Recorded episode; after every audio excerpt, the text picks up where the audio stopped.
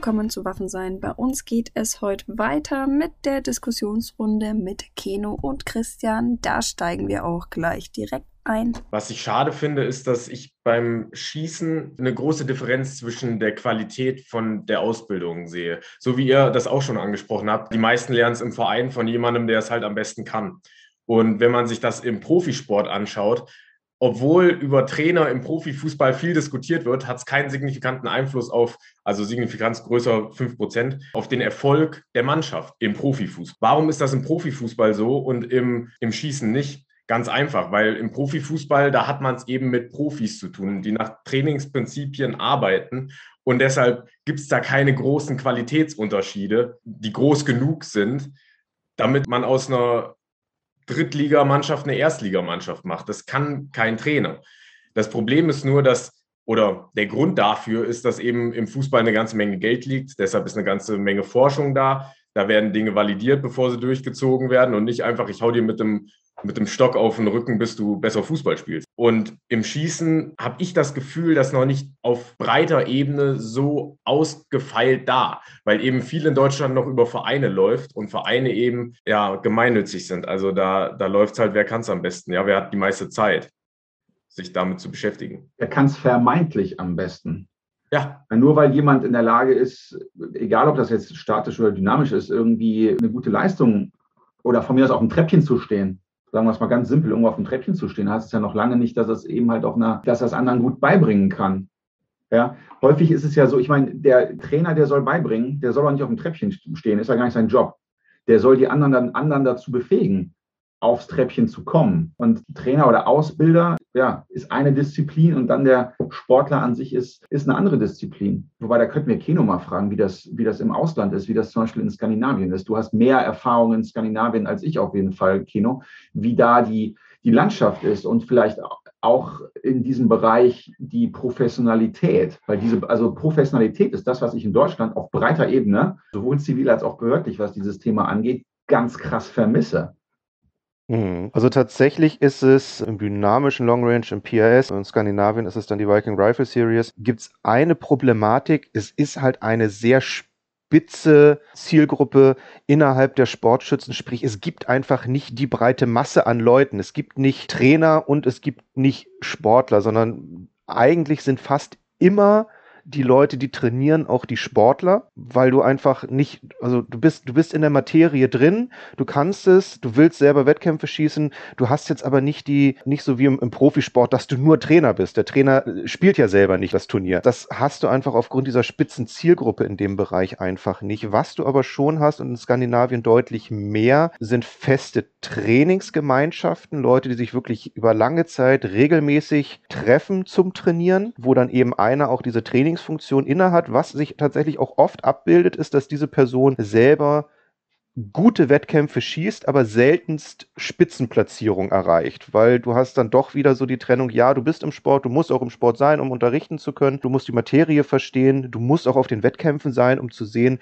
wie ist gerade die Entwicklung, wie sind die Stationen aufgebaut, welche Trends gibt es gerade. Tatsächlich sieht man aber schon, dass die guten Gruppen dadurch funktionieren, dass der Trainer der, oder der, der, der Gruppenleiter, nennen wir es dann einfach mal so, tatsächlich selber eher auf den hinteren oder auf den mittleren Plätzen platziert ist, aber selten unter den Top Ten, sondern er hat dann seine Trainingskameraden. Die sind alle auf den Top Ten, weil die Coach da, die machen, die trainieren und so weiter. Das bildet sich schon ab, aber was mir, was mir wirklich deutlich auffällt, aber da sind, muss man tatsächlich auch sagen, es liegt aber auch an den Möglichkeiten. Anders gesagt, Pistole kannst du ja in Deutschland fast überall schießen. Jede Stadt, viele Kleinstädte, du findest überall Schießstätten, wo du trainieren kannst zumindest relativ statisch, dynamisches Pistolentraining ist dann schon wieder eine ganz andere Geschichte. Das lässt die Schießstandordnung oft nicht zu oder der Betreiber der Anlage nicht zu. Beim Long Range sind wir in, in einer Thematik, das kannst du in Deutschland, gerade das Dynamische, fast nirgends, zumindest zivil, trainieren die Anlagen gibt's nicht so. Dann ist man immer angewiesen auf Dänemark für mich, weil es nahe ist, äh, örtlich nahe liegt, Tschechien, Polen und so weiter. In Luxemburg gibt es mittlerweile auch äh, die Option, äh, da ist, ein, ist, eine Anlage, wo die Militärs sehr offen äh, auch dem zivilen Training gegenüber sind. Aber das ist halt schon schwierig. Und dann bist du schon wieder in der Thematik, wie oft kannst du dir das Trainieren leisten? Ich fahre teilweise zweimal im Monat zum, zum Long-Range-Training nach Dänemark. Ich wünschte, ich, es wäre öfter. Ich wünschte, ich könnte mehr trainieren. Das ist in dem Bereich schon sehr, sehr weit vorne. Und dann sind wir mit, ich sag jetzt mal, der Wettkampfkonkurrenz aus Skandinavien sehen wir uns auf einmal gegenüber. Die fahren einfach jedes Wochenende in die Berge, drei Kilometer hinterm Haus hoch äh, in die Berge und können schießen, schießen, schießen und trainieren und trainieren und trainieren und sind deswegen einfach schon deutlich weiter vorne. Aber jetzt habe ich so ein bisschen die Eingangsfrage von dir, glaube ich, verlassen und bin so in die allgemeinen Trainingsgegebenheiten in Zentral- und Nordeuropa abgedriftet. Ich habe jetzt halt eben, was, was Skandinavien angeht, nicht so den Riesenüberblick. Den Überblick, den ich habe, ist der Austausch oder ist das Level an Professionalität und dadurch, das erkennt man an einem Austausch, der stattfindet zwischen dem zivilen Bereich und dem behördlichen Bereich, mhm. zum Beispiel in der Schweiz. Also ne, ich werde ja selber, ich bin selber in der Schweiz ausgebildet worden, gehe da nach wie vor auch hin und äh, in den USA auch. Da findet die ganze, findet ja der ganze Austausch ganz anders statt und da findet ja. überhaupt ein Austausch statt. Da findet ein, in, in der Sparte, in der ich mich bewege, findet sogar ein, ein sehr reger Austausch statt.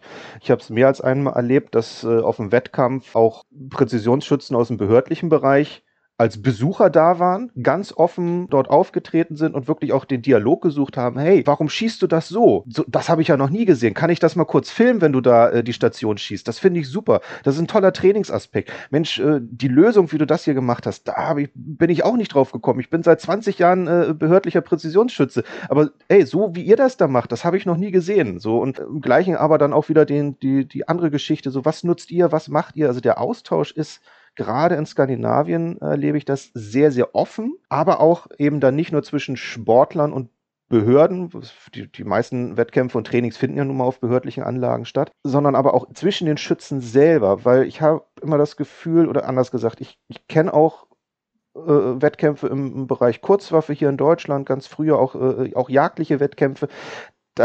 Da erzählt immer keiner dem anderen was, wie was funktioniert, wie man was macht, warum man das so macht. Sondern das ist eher so, ja, wenn du das nicht weißt, äh, dann bist du vielleicht noch nicht so weit. So, ja. und äh, in, in dem Gebiet ist, wo ich da äh, im, im PRS, im Long Range unterwegs bin, ist es ganz anders. Da weiß jeder, wenn du da vorne an der Station bist, dann, dann bist nur du, deine Waffe und das Ziel da draußen. Da kann so viel schiefgehen und allein, dass du, dass du den Wind falsch liest oder ähnliches. Da hilft man sich aber viel anders mit der, mit der Technik oder auch das dass Leute kommen und sagen, ey, ich habe das auch schon gehabt auf dem Wettkampf, sagte eine, sag mal, warum, warum stützt du, warum, warum kniest du dich auf das linke Knie, äh, beziehungsweise auf das rechte Knie? Es wäre doch viel einfacher, wenn du dich aufs linke Knie stützt und dann den Arm aufs rechte mit anlegst. Ist mir noch gar nicht aufgefallen, dass ich das so mache. Danke für den Tipp. So, und das, das erlebe ich nicht nur einmal, das erlebe ich ganz oft im Training, aber eben auch in den Wettkämpfen, dass man, dass man auch so ganz offen seine Beobachtung über das Schießen des anderen mit denjenigen teilt, aber eben auf eine sehr offene Art und Weise, wo man sagt, ey, denk doch mal drüber nach, guck doch mal, ob du das, äh, also ich mache das so und so, bei mir funktioniert das, bei du, weil ich habe gesehen, so wie du das machst, du wackelst noch ein bisschen. Jeder aber auch ganz offen das annehmen kann und äh, sich da nicht auf den Schlips getreten fühlt nach dem Motto, jetzt kommt der wieder, der sagt immer, oder der hat jetzt gesagt, ich, ich, ich schieß schlecht, so äh, im dümmsten Fall.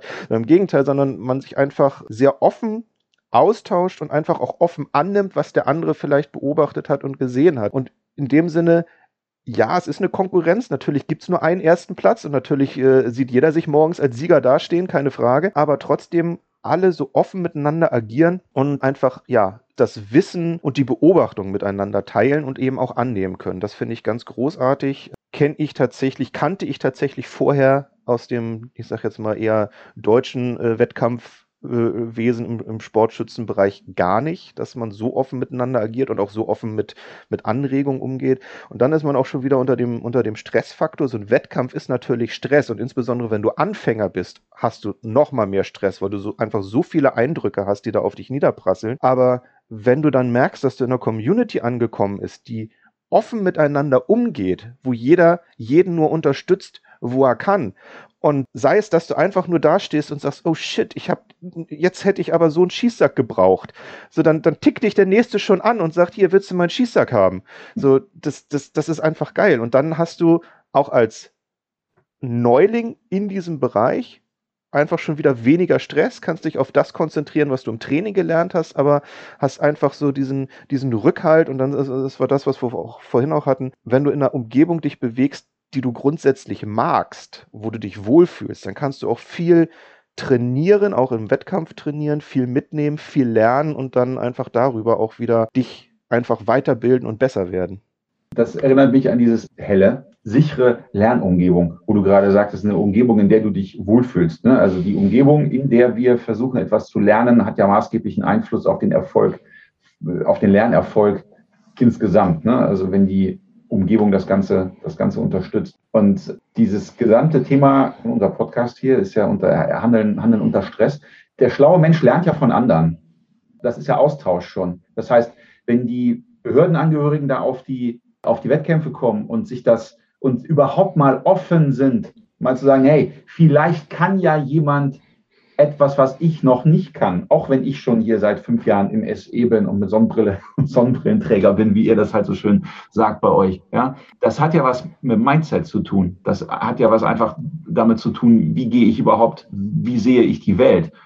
Bin ich der Ansicht, ich bin der Allergeilste oder bin ich einfach immer der ewige Schüler und denke mir, hey, vielleicht gibt es ja irgendwo da draußen noch etwas, was ich halt noch nicht kann. Und dann kann man sich nämlich eben gerade, hey, der Wettkampfschütze, der geht mit seinem Stress auf diese Art und Weise um kann ich das anwenden in dem Kontext, in dem ich wahrscheinlich Stress haben werde? Der Präzisionsschütze im allerschlimmsten Fall bei einer Geiselnahme, sage ich jetzt mal. So, dann kann der zumindest mal drüber nachdenken. Kann der, der bekommt einfach nur die Chance für einen Input. Und dann kann er mal gucken, okay, der macht das so und so. Das und das und das ist seine Methode, die setzt er, die setzt er auf diese Art und Weise um.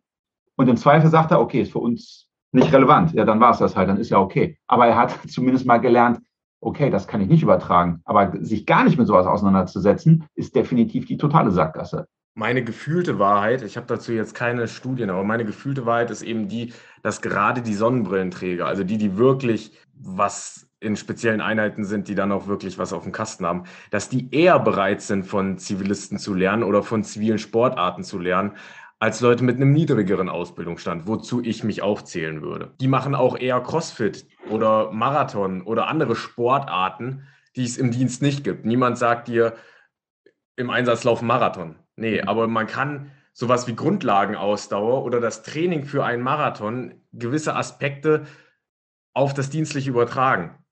Und es hat sich eben dann doch durchgesetzt, dass man Trainingsprinzipien beachtet, statt die Leute einfach nur zu quälen. So wie es auch noch heute in vielen Armeen ist. Wir laufen jetzt so lange, bis jeder umgefallen ist oder bis wir nicht mehr genug Leute haben, um die Umgefallenen zu tragen.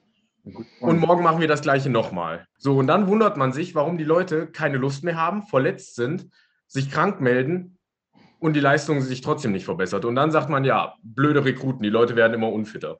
Eben weil wir von zivilen Sportarten lernen, die eben ausdauerbetont sind. Und im Skisport findet, denke ich, bis zu einem gewissen Grad kann das Gleiche stattfinden und hat ja auch. Ich meine, Nahbereich schießen, das, was man bei der Bundeswehr macht, ich möchte jetzt keine Dienstvorschriften zitieren, aber das kann man sich bei den öffentlichen Bundeswehrvideos auf YouTube anschauen. dass Presseoffiziere veröffentlichen das Gleiche. Deshalb denke ich, ist das in Ordnung. Das Nahbereichschießen, das hat auch sehr viele Aspekte aus dem IPSC übernommen.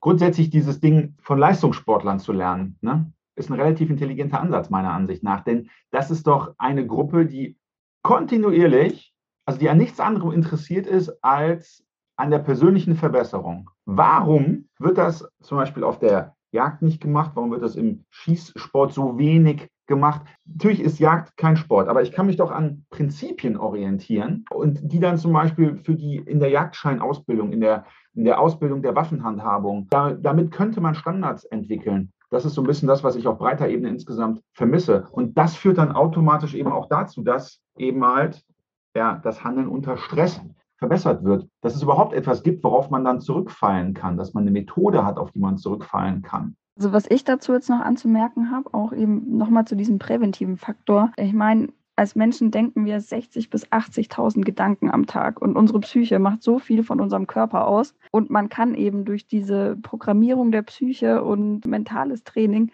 noch so viel mehr rausholen. Das machen ja eben beim Leistungssport sind, die machen das ja nicht anders. Und hier in unserer gängigen deutschen Welt sind wir wieder so unterwegs. Brauche ich nicht, ist alles Humbug und sonst noch was. Habe ich aber wieder diesen Faktor, dass ich mich eben auch da trainieren kann und auch da eben meine Stressresilienz erhöhen kann. Aber da ist wieder, du bist nur so schwach wie deine stärkste Ausrede, ne?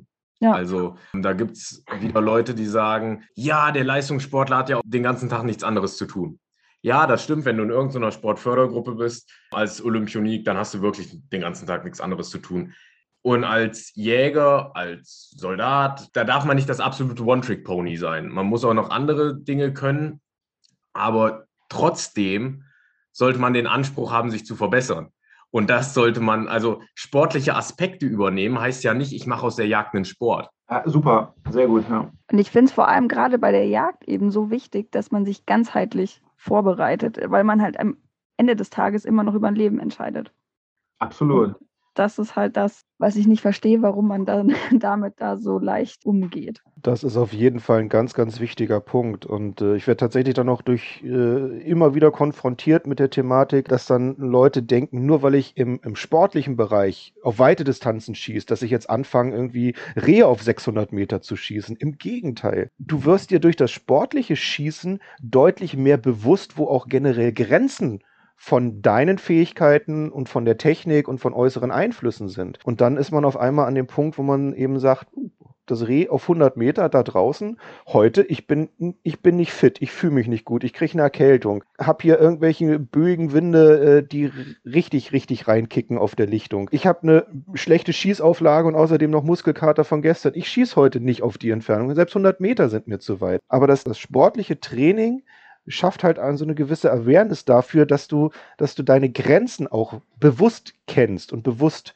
realisierst und dann eben so Schüsse wie, na, sind das jetzt 200, 300 Meter, ich halte mal drüber, äh, das wird schon passen, sowas eben nicht machst, weil du genau weißt, wie viel schiefgehen kann. Und das ist für mich auch einer der, der wichtigsten Aspekte dabei, dass ich den jagdlichen Schuss noch viel bewusster und noch viel wissender und damit viel gezielter antragen kann und eben dann eben auch im Zweifel den Finger gerade lass, äh, weil ich einfach sage, es passt alles heute nicht. Oder eben dann eben auch sagen kann, jetzt bin ich gepirscht und der Anschlag ist vielleicht jetzt für den Anfänger wäre es nicht top oder für den, ich sage jetzt mal Durchschnittsjäger wäre es nicht top, aber weil ich trainiert habe, aus diesen un möglichen äh, Gegebenheiten trotzdem einen präzisen Schuss anzutragen, kann ich sicher schießen. Und das, da sind wir halt äh, an, einem, an einem ganz wichtigen Punkt, den man einfach nicht vergessen darf. Ne? Stahlziele sind Stahlziele. Treffe ich oder treffe ich nicht? Im Zweifel ärgere ich mich und verliere Punkte auf dem Wettkampf. Aber wenn ich auf, auf Wild jage, wenn ich Weitwerken gehe, dann dann gibt es das für mich nicht. Ich schieße nur, wenn ich weiß, ich treffe 100% da. Und ich schieße auch nicht, wenn ich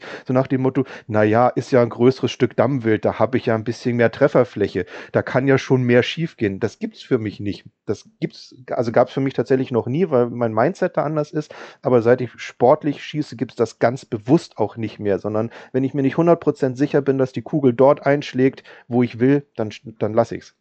Das Problem ist halt auch immer die Frage, woran messe ich jagdlichen Erfolg. Beim Sport ist es einfach. Wir laufen 100 Meter, der, der die kürzeste Zeit braucht, hat gewonnen. Zack. Bei einer Drückjagd ist halt die Frage, hat der den größten jagdlichen Erfolg, der drei Sauen gut getroffen hat und zwei krank geschossen hat? Oder der, der eine Sau geschossen hat und die wirklich lag? Wer hatte mehr jagdlichen Erfolg? Darüber lässt sich jetzt streiten. Und deshalb ist Jagd eben am Ende des Tages dann doch wieder kein Sport, weil wir eben nicht diese fixen Parameter haben und wir müssen die auch nicht haben. Wir müssen uns auch nicht messen in der Jagd, außer mit uns selbst. Also halt eben besser zu werden. Das ist wiederum auch Einstellungssache. Ne? Leider. Das ist also, wo du gerade sagtest, wer hat den höchsten Jagderfolg? Ist das der, der fünfmal geschossen hat, zwei Stücke liegen und drei sind Nachsuche?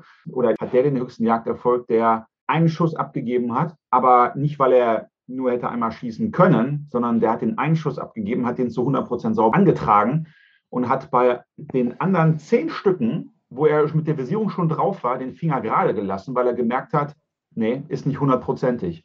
Lässt, ne, ist nach, das ist, ne, die Geschichte wird immer vom, immer hinterher geschrieben von demjenigen, der sie erzählt. So, ja, ist leider so. Aber das ist dann wiederum eine Sache des, auch eine Sache des persönlichen Anspruchs.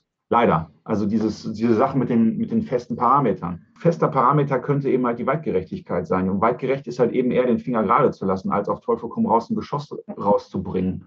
Ich habe letztens mal, ja, da habe ich da hingeschossen. Ich wollte ja auch kein Schneider sein. Ja, super Nachsuche, ne? Herzlichen Glückwunsch, du nicht Schneider. Das sind so Sachen, da könnte ich am Strahl kotzen. Also ich fand so ein Zitat äh, ganz gut von Bismarck. Es wird nie so viel gelogen wie vor der Wahl, äh, während des Krieges und nach der Jagd. Und da ist was Wahres dran, weil ich finde es nicht immer schlimm, wenn man nach der Jagd lügt. Nämlich, wenn man weiß, dass man dafür verurteilt wird, wenn man Finger gerade lässt, dann muss ich auch nicht erzählen, dass ich was sonst wie viel im Anblick hatte, wenn ich weiß, dass danach sowieso nur Lack kommt, ja. Ich muss mich selbst im Spiegel ansehen können und nicht äh, mir Freunde machen. Absolut.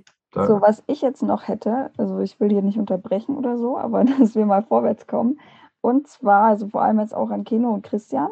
Stellt euch jetzt mal wirklich die schlimmstmögliche Situation vor beim Schießen, in die ihr jetzt kommt und extremen Stress habt. Wie handelt ihr dann für euch, dass ihr da bestmöglich rauskommt? Ich hoffe, dass ich das abspule, was ich eben halt vorher geübt habe, dass ich, dass ich da nicht drüber nachdenken muss, dass das, was ich dann abspule, ja, dass es richtig ist. Also setzt natürlich voraus, dass ich das Richtige vorher gelernt habe, dass ich das Richtige vorher geübt habe. Ich kann ja nur das abspulen, was ich vorher geübt habe. Ja, also muss ich auch vorher das Richtige üben. Deswegen ist das richtige Üben so gut, sonst wäre ich total gut in was Falschem. Also du setzt alle deine Karten, hier alles auf eine Karte, auf die präventive Karte sozusagen. Ja, das heißt ja nicht, dass ich in dem Augenblick nicht nachdenken will. Ja, ganz im Gegenteil. Ich will, wenn es geht, vor allem, vor allem meinen Handlungen maximal viel nachdenken oder maximal viel geistige Kapazität zum Nachdenken in der jeweiligen Situation haben. Das ist vielleicht besser dargestellt. Also wenn ich mir die geistige Kapazität als ein Kuchendiagramm vorstellen, dann möchte ich, dass das Kuchenstück für das Nachdenken über meine Handlungen so klein ist wie möglich, damit ich so viel wie möglich Kapazität habe, um über die Situation nachzudenken, also die Situation wahrzunehmen und zu bewerten, um dann eine Entscheidung zu treffen. Dass ich dann aber, wenn ich die Entscheidung zur Handlung getroffen habe, über die Handlung nicht mehr nachdenken muss, sondern die einfach sicher abspulen kann. Vielleicht kann man das so sagen. Sehr gut. Also das heißt ja auch immer, man muss eine Entscheidung treffen. Mal, ich bin eine Zeit lang Segelliga geflogen. Da hieß es eben auch immer, entweder du triffst eine Entscheidung oder du bist halt tot. Dieses Thema Entscheidungsfindung. Ne? Letztendlich ist es ja Entscheidungsfindung unter Stress. Entscheidungsfindung unter Stress. Und wenn wir uns im Stress befinden, dann sind wir aufgrund der Situation, die den Stress verursacht hat, dass die Entscheidung, die wir dann treffen, maximal gut ist. Und die ist wahrscheinlich dann maximal gut, wenn ich maximal viel kognitive Fähigkeit in dieser Situation noch drauf verwenden kann. Wenn diese kognitive Fähigkeit aber eingeschränkt ist, dadurch, dass ich ja noch über das nachdenken muss, äh, welchen Fuß ich jetzt vor den anderen setze, dann wird die Entscheidungsqualität darunter leiden. Sehr gut. Verrätst du uns eine Situation, die du dir ausgedacht hast? Es gibt zwei Sachen. Das eine ist, der schlimmste Tag meines Lebens, den ich mir vorstellen könnte, wäre eine Notwehrsituation. Da will ich halt nicht drüber nachdenken, okay, wo muss ich jetzt die Waffe greifen, sondern das muss automatisch richtig passieren. Ich will eben so viel kognitive Kapazität haben, um diese Situation richtig einschätzen zu können, weil das ist nun mal eine Situation, in der es keine zweite Chance gibt. Ja. Auch keine zweite Chance, falls ich mich für eine Handlung entscheide, die der Situation nicht angemessen wäre. Ja. Weil es, dann würden sich im schlimmsten, also es verändern sich ja sowieso zwei Leben in dieser Situation. Und das ist halt nicht, nicht reversibel. Ja. Und in meiner das andere wäre halt natürlich einfach die, die Notprozedur beim Fallschirmspringen. Da will ich auch nicht drüber nachdenken, welchen Hebel muss ich jetzt als erstes ziehen, beziehungsweise ich muss als erstes abtrennen, bevor ich die Reserve ziehe. Wenn du das umgekehrt machst, dann kriegst du keine zweite Chance danach, weil dann hast du die Reserve im Hauptschirm und dann schlägst du mit 200 km/h auf und dann war es das. Du kriegst auch keine zweite Chance.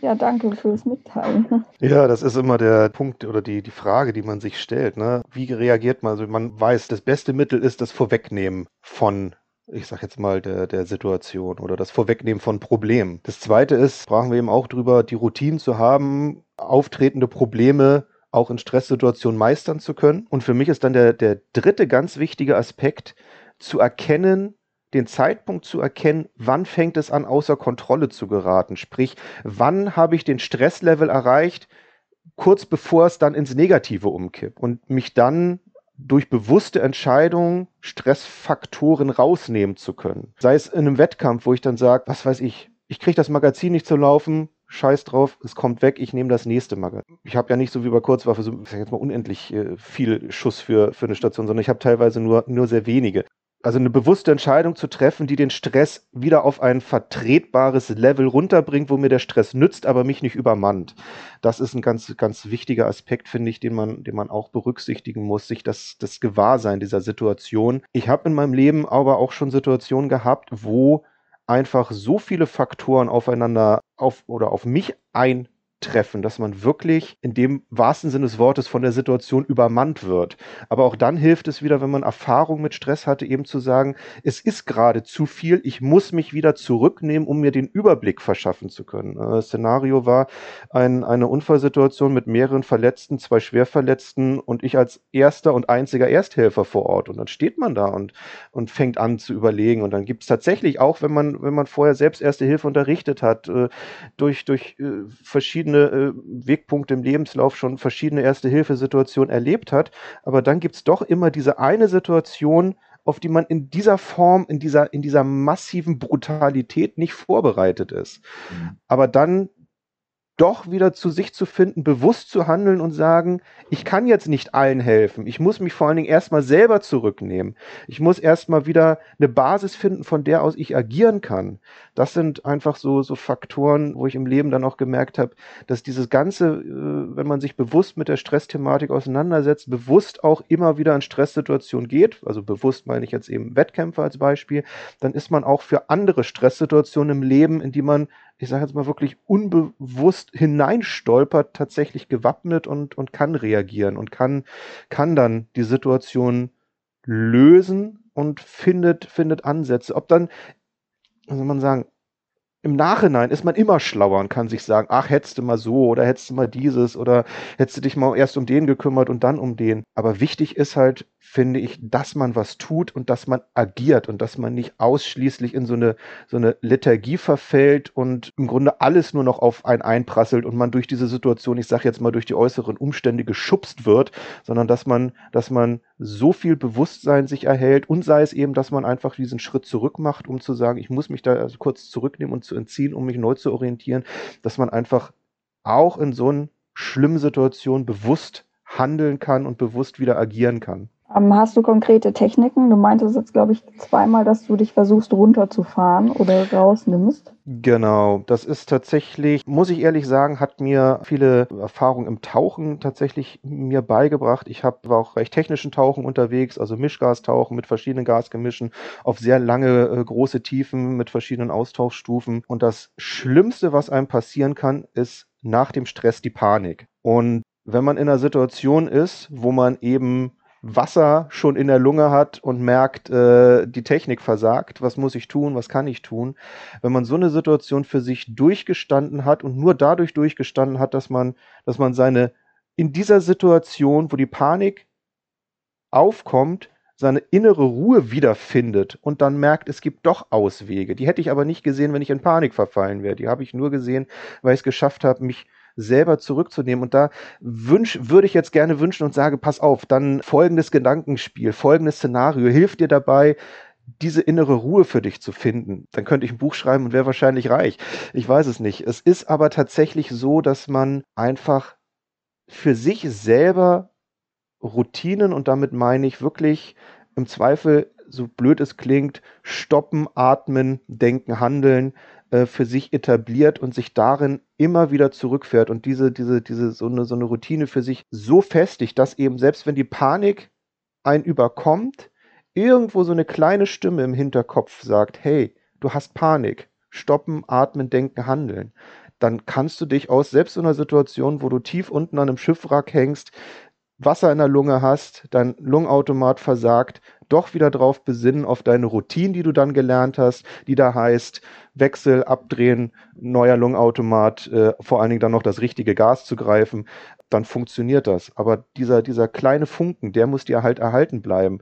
Und ich glaube, tatsächlich kann man dann auch wiederum nur sagen, dass man im Grunde auch diesen Stress einfach trainieren muss, damit dieser kleine Funken, diese kleine Stimme, die einen dann wieder zurückholt, einfach für einen selber hörbar und wahrnehmbar bleibt. Ich kann euch nur zustimmen, dass ich denke, das Worst-Case-Szenario ist das Szenario, was man sich eben nicht vorstellen kann. Ne? Klar, das Grobe, ne, wie Notwehrsituation, aber wie es dann genau abläuft, ich denke, was Stressbewältigung angeht, habt ihr mehr gesagt und habt ihr mehr Kompetenz als meine Wenigkeit. Da kann ich dem nichts hinzufügen. Kühler Kopf im Chaos, ne? das, ist ja, das ist ja die größte Herausforderung insgesamt. Ja. Kühler Kopf, kühlen mhm. Kopf im Chaos behalten. Atmen, wollte ich gerade sagen. Das ist, äh, es gibt, äh, schön, schön, schön, dass Keno das Thema Tauchen quasi aufgreift. Also es gibt ja nur eine einzige Situation, in der wir eben halt die Luft anhalten sollten. Und das ist, wenn wir ohne Flasche oder ohne, ohne irgendeinen Automaten tauchen. Ja. Ansonsten hat das Luftanhalten ausschließlich negative Auswirkungen. Das Gehirn bekommt weniger Sauerstoff. Das wirkt sich unmittelbar auf die Qualität unserer Entscheidungsfindung wieder. Unsere Muskeln bekommen weniger Sauerstoff. Das heißt, wir fangen, unsere Muskeln ermüden schneller. Wir fangen zum Beispiel schneller an zu zittern. Ja? Das heißt, wenn wir uns jetzt, egal in welcher Situation, wenn wir jetzt gerade schon über das Thema, wir sind auf dem Ansitz und dann auf einmal, und dann gehen da in unsere Schießposition, sind dort nicht entspannt, weil uns das nicht beigebracht wurde, dass es einen natürlichen Zielpunkt gibt, nutzen also Muskelkraft, um uns in unsere Schießposition zu bringen, halten dann noch die Luft an, dann werden wir ganz, ganz, ganz schnell, ganz, ganz unruhig in dieser Schießposition, weil die Muskeln ermüden. Und das Ergebnis falls wir dann Schuss abgeben, wird dadurch mit Sicherheit Qualität beeinflusst. Also immer aktiv dran denken, hey, egal was ist, erstmal atmen. Ja. Das ist ein mega Tipp. Also gerade habe ich mich, mich auch daran erinnert. Also ich habe ja lange Reitunterricht genommen und äh, auch wenn dann irgendwelche wichtigen Sachen anstanden, hat mir meine Reitlehrerin immer gesagt, atme, du bist nicht beim Tauchen. Und das, das habe ich auch übernommen, jetzt auch für meine Programme, dass ich den Leuten tatsächlich auch immer sage, du bist nicht beim Tauchen. Genau, also ich habe da auch meine Technik mittlerweile, meinen Stress extrem runterzufahren und bin auch mittlerweile an dem Punkt angelangt. Aber ich meine, ich mache das mittlerweile seit sechs Jahren, dass ich Taltraining mache und bin an dem Punkt angelangt, in dem ich meinen Puls auf meinen Ruhepuls zurückfahren kann in Stresssituationen, was ich mir im Long-Range-Shooting ziemlich cool vorstellen kann. Also ich weiß nur, wie es bei Scharfschützen ist, die schießen ja zwischen den Pulsschlägen, aber kann ich mir vorstellen, dass das ähnlich ist. Genau, der Atempause ja. zwischen den Pulsschlägen. Ne? Ja, genau. Das ist auch das einzige, der einzige Moment, der dir dann manchmal bleibt, weil es gibt ja auch äh, Stationen, wo du nicht nur, ich sage jetzt mal, den, den geistigen Stress hast, diese Station zu bewältigen und so und so absolvieren, sondern wo du vorher auch in körperlichen Stress kommst. Wir hatten eine Station, da musstest du zweimal 20 Liter Wasser, also 40, 40 Kilo erstmal äh, Wasserkanister schleppen. Und das, da, da hast du einfach einen hohen Puls von der körperlichen Anstrengung. Und dann sollst du präzise schießen. Und dann bist du darauf angewiesen, dass du eben genau deine Routinen kennst und sagst, okay, da, also Puls runterfahren, bin ich bei dir. Mit viel Training schafft man das. Aber auch ich, der das auch bewusst trainiert, schafft das auch nicht, wenn er vorher 40 Kilo Ausrüstung schleppen musste.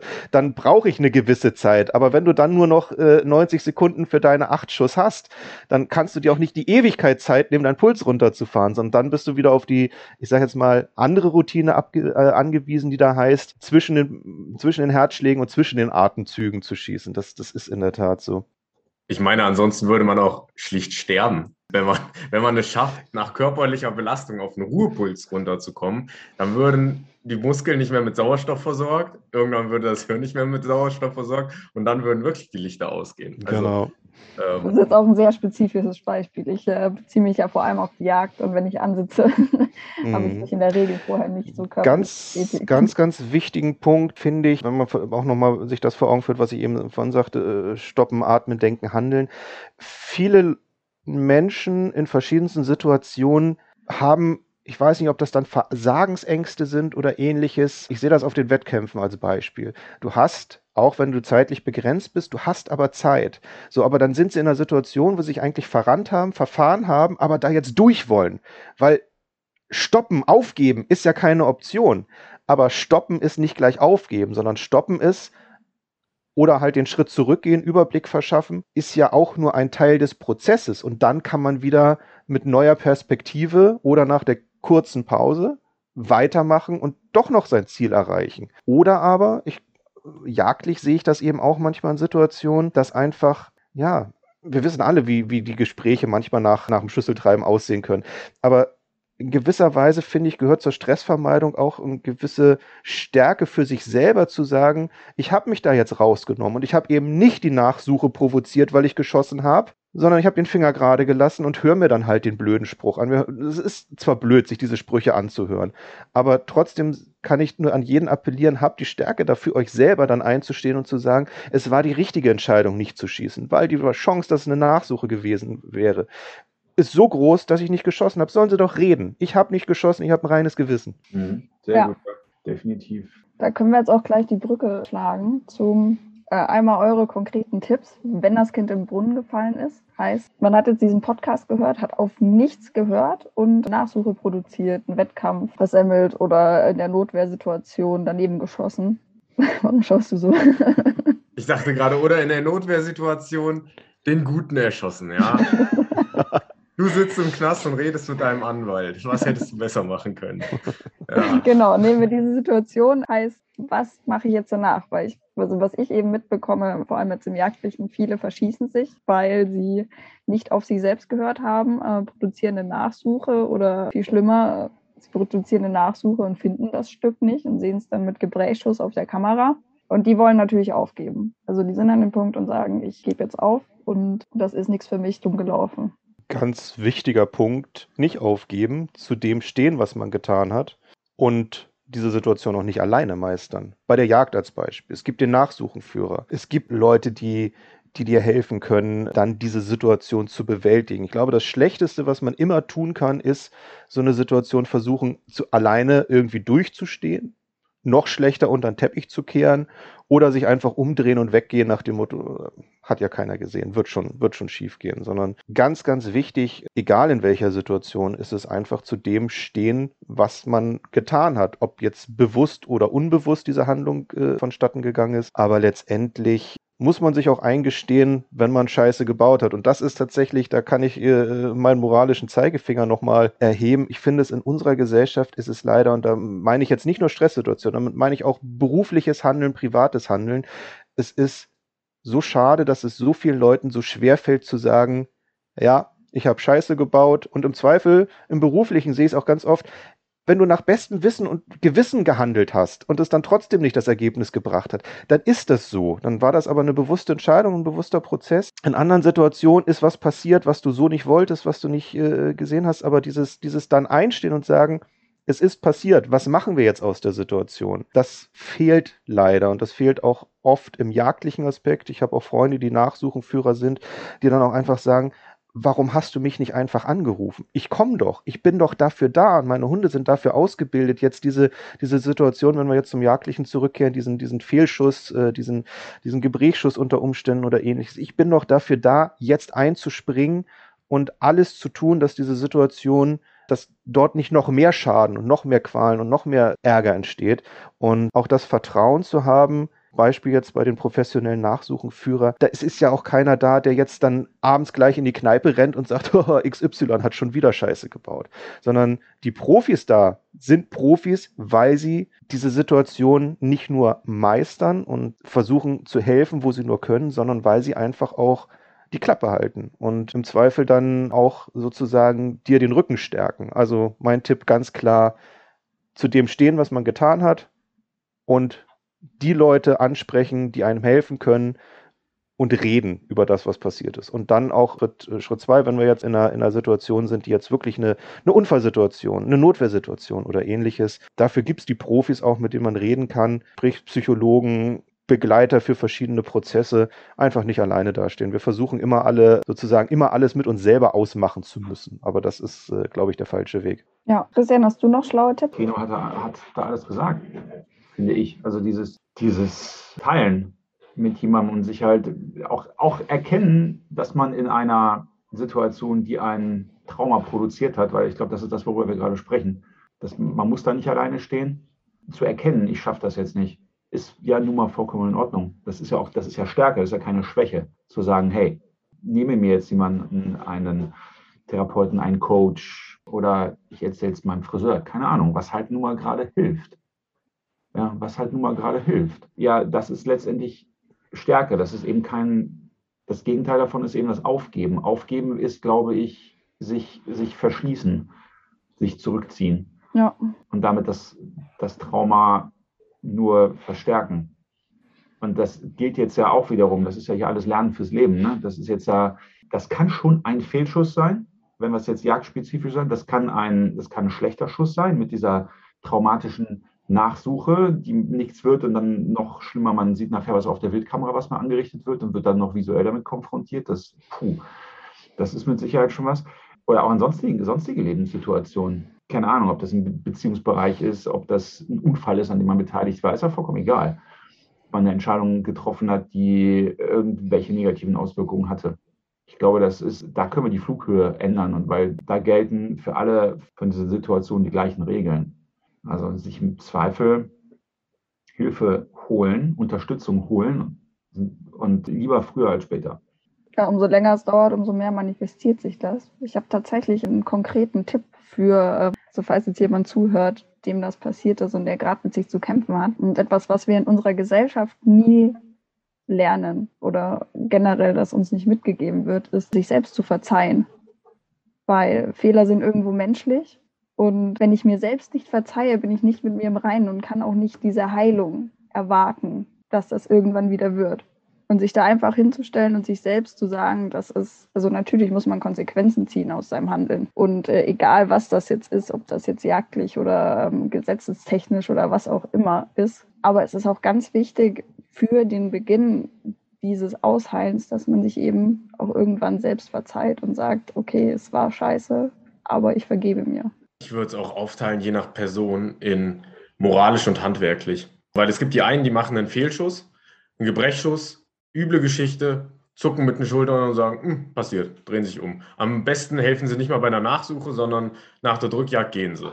So, dann würde ich sowohl das moralische oder das weitmännische als auch das handwerkliche hinterfragen. Da kann eigentlich nur die, die konstruktive Lösung sein, du hilfst so lange wie es geht, selbst bei der Nachsuche. Und wenn es dann nicht gefunden wird, dann versuchst du dich zu verbessern sowohl im Ansprechen als auch im Schießen, dass das beim nächsten Mal nicht passiert. Wie gehe ich damit um, wenn ich eher auf der Seite bin, auf der empathischen Seite bin und sage, oh, ich will gar nicht mehr jagen, das ist so grausam, was diesem Tier passiert ist, dann würde ich es wieder mit dem, Auto, mit dem Straßenverkehr vergleichen. So, ich fahre auf einer Straße, auf einer Landstraße bei schlechter Sicht ein Reh an. So, das leidet auch, aber keiner würde mir sagen, hier, gib deinen Führerschein ab. Das wird nichts mehr. Sondern ich nehme dann beim nächsten Mal mit, vielleicht sollte ich bei prekären Straßenlagen langsamer fahren, vorsichtiger fahren, was weiß ich. Also zum einen dieses nicht die Flinte ins Korn werfen auf handwerklicher Ebene, aber auf moralischer Ebene sich eben nicht dämonisieren oder sagen, ich bin ein schlechter Mensch, weil mir das jetzt passiert ist. Ja, also erstmal verarbeiten und dann auch wieder, was kann ich besser machen. Ja. Das ist ja immer der Blick nach vorne. Krisen gibt es ja immer nur in der Gegenwart. Oder Probleme gibt es ja immer nur in der Gegenwart. Ne? Rückblickend, rückblickend nicht mehr und nach vorne wissen wir nicht aber stärker aus Situationen, die man erlebt hat, hervorgehen, kann vielleicht auch bedeuten, dass man sagt, okay, das und das war jetzt die Situation, ich habe in dieser Situation so und so reagiert mit dem und dem Ergebnis, damit das in Zukunft nicht mehr passiert, weil ich weiß ja nicht, was morgen ist. Ich weiß morgens nicht, was abends passiert. Setze ich mich in Zukunft gezielt Situationen aus. Das heißt, ich übe den Stress, weil am besten kann man sich ja auf Stress Situation vorbereiten, indem man sich vorher gezielt dem Stress aussetzt oder einem Stress aussetzt, um vielleicht einfach die Wahrscheinlichkeit zu erhöhen, wenn nochmal etwas passiert, was mich in einen wie auch immer gearteten Stress versetzt, dass ich dort vielleicht anders, schrägstrich besser reagiere oder damit besser umgehe oder auch mit dem, was danach kommt, besser umgehe, als es vielleicht jetzt beim ersten Mal der Fall war oder bei diesem Mal der Fall war. Auch meiner Ansicht nach ein ganz wichtiges Takeaway von solchen Sachen, dass man halt nicht den Kopf in den Sand steckt und sagt, oh, okay, Zukunft, mal gucken, wie es beim nächsten Mal ist, sondern wenn man sagt, jo, damit es beim nächsten Mal vielleicht anders ausgeht oder besser ausgeht, bereite ich mich schon mal darauf vor. Ich simuliere das in dem Rahmen, in dem ich es kann, zum Beispiel. Dass man einen Ball-Dummy-Drill, den man jetzt zum Beispiel vom Kurzwaffenschießen kennt, jetzt kann es ja auch genauso gut mit der Langwaffe machen. Ja. Keno, hat das, Keno hat das bestimmt auch schon mal gemacht. Einfach mal das Magazin wild, wild gemixt und dann durchrepetiert und dann kam halt ein Klick. Dann einfach weitermachen. Ne? Das hilft einem ja. Das hilft mir ja. Das kann ich auch auf den meisten Schießständen machen, zum Beispiel. Auf den meisten Jagdschießständen. Ja? ja. Nur so ein Beispiel, ganz kleines. Dieses gesamte Thema Waffenhandhabung unter Stress, Stressresistenz, dieses Thema gibt es ja gar nicht in der Jagdausbildung oder in der sportlichen Schießausbildung. Ich kann dir mal sagen, wie sie bei uns in der Jagdschule Stress behandelt haben. Halt nicht existent, oder? Das ist wild. Das ist oh, wild ich glaube, ja. da machst du dich strafbar, wenn du das erzählst. Das äh, schneiden wir raus. Ah, nee, du, du hast ja gar nicht mitgemacht. Ich habe nicht mitgemacht, aber der Rest. Das Problem war nur, dass durch mein Studium die Medikamente kannte, die er verteilt hat. Ach du Scheiße. Ich glaube, ich habe noch ein Beispiel für die Macht der guten Gewohnheit. Wir hatten letztens die Situation, das war Ostern oder kurz nach, kurz nach Ostern, war abends eigentlich ESC-Training und dann sagt, kam der, der das, dort, der das leitet, kam an und sagte, wisst ihr, was ein Easter Egg ist? Äh, Easter Egg, bla bla, kennt man ja vom Gaming, okay. Wir machen heute mal einen Wettbewerb. Und zwar wirklich einen richtigen, richtigen Wettbewerb mit Verbandsstempel und allem Zip und Zap. Und das fand ich ziemlich cool, weil alle, die dort waren, haben ja nur mit normalem Training gerechnet. Und dann auf einmal war es ein fully fledged Wettbewerb.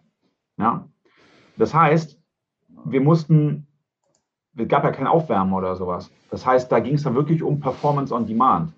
Und wir hatten auch gar nicht die Möglichkeit, uns mental darauf vorzubereiten, dass jetzt Wettbewerb ist. So, ne, wenn du jetzt, also ich fahre jetzt in zwei Wochen fahre ich auf einen Wettbewerb nach Polen, das weiß ich halt heute schon, dann kann ich mich jetzt mental darauf vorbereiten.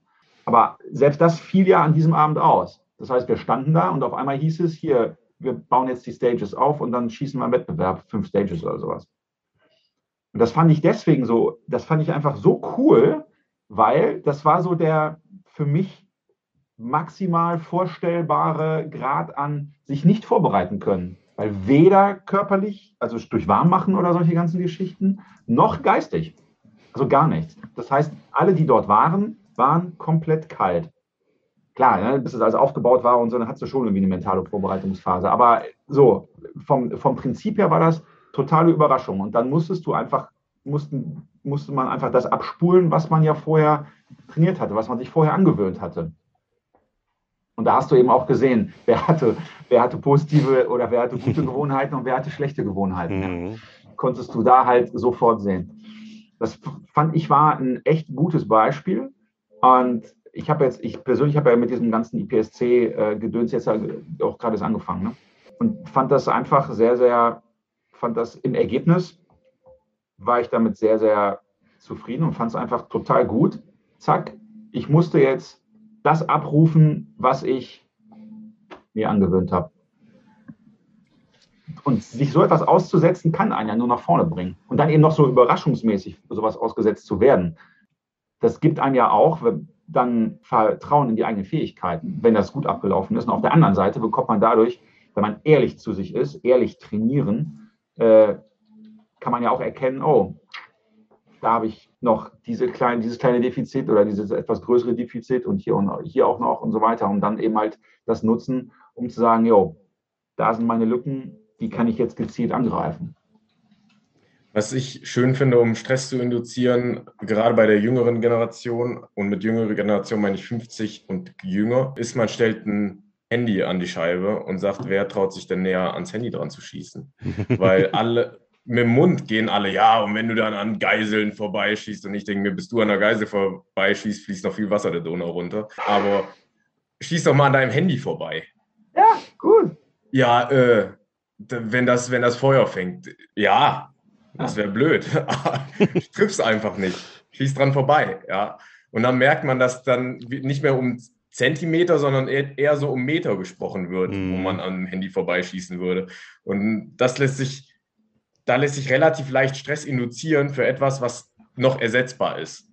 Auf einer Drückjagd, wenn man an seinem Nachbarschützen vorbeischießt, zwei Meter, dann sollte man vielleicht auch bereit sein, an seinem Handy vorbeizuschießen. Mhm. Und man kann coole Videos dabei machen. wenn man das Handy vorher auf Kamera stellt, das stimmt. Wir haben ganz vergessen, uns zu verabschieden. Deswegen vielen Dank an Christian und Keno. Und sonst für euch wie immer bewertet uns auf Spotify, iTunes oder wo auch immer. Folgt uns auf Instagram waffensein.podcast. Bei Fragen, Kritik, Anregungen oder sonst was könnt ihr uns natürlich gerne schreiben.